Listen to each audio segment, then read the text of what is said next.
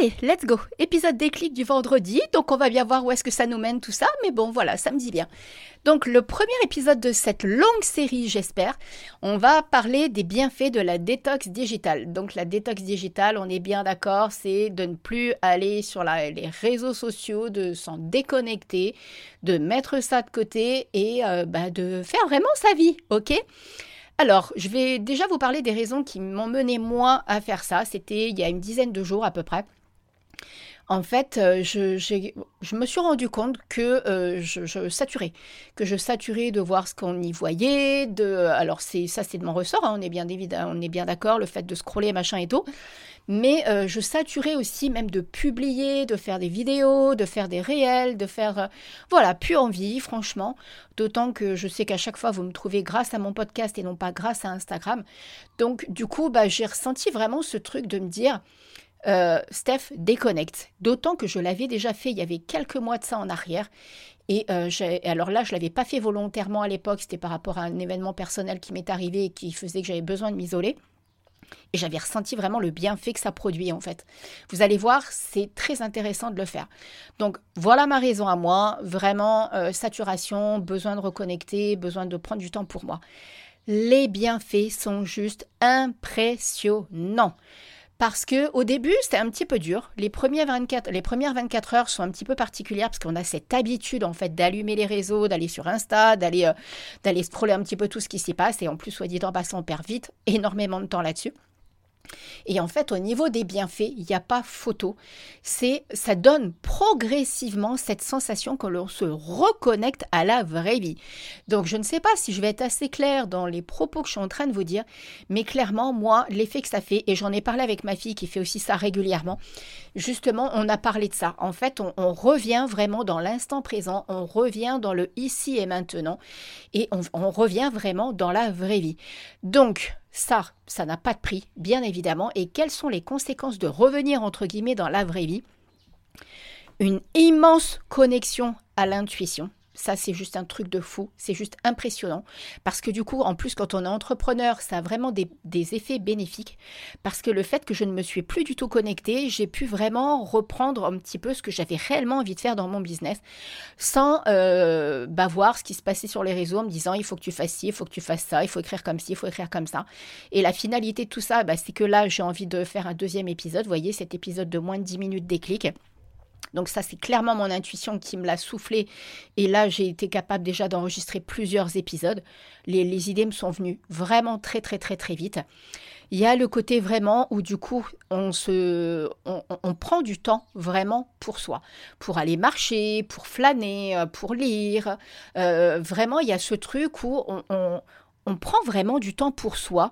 Et du coup, le fait de prendre du temps pour soi, au-delà de reconnecter encore bien plus avec son intuition, ça va permettre vraiment d'augmenter sa créativité. Donc, voyez, au final, on a tout à y gagner que de faire ça.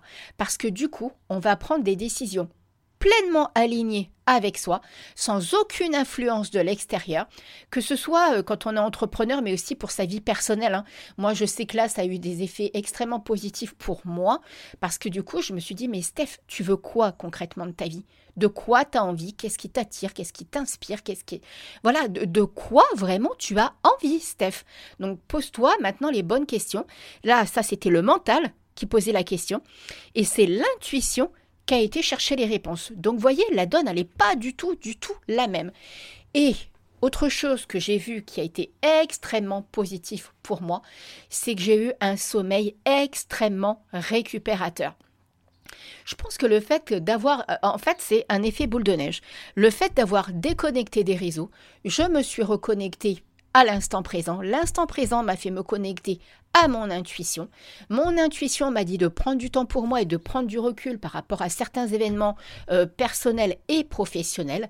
Et de ce fait-là, il y a eu une qualité de sommeil qui en a découlé qui était extrêmement récupératrice. Ça fait une éternité que je n'ai pas fait des nuits de bébé comme ça, que je n'ai pas aussi bien dormi.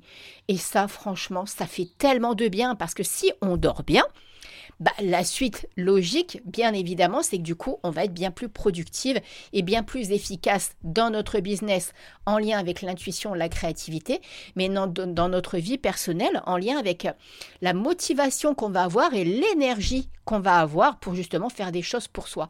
Et du coup, en termes de, d'énergétique et de taux vibratoire, justement.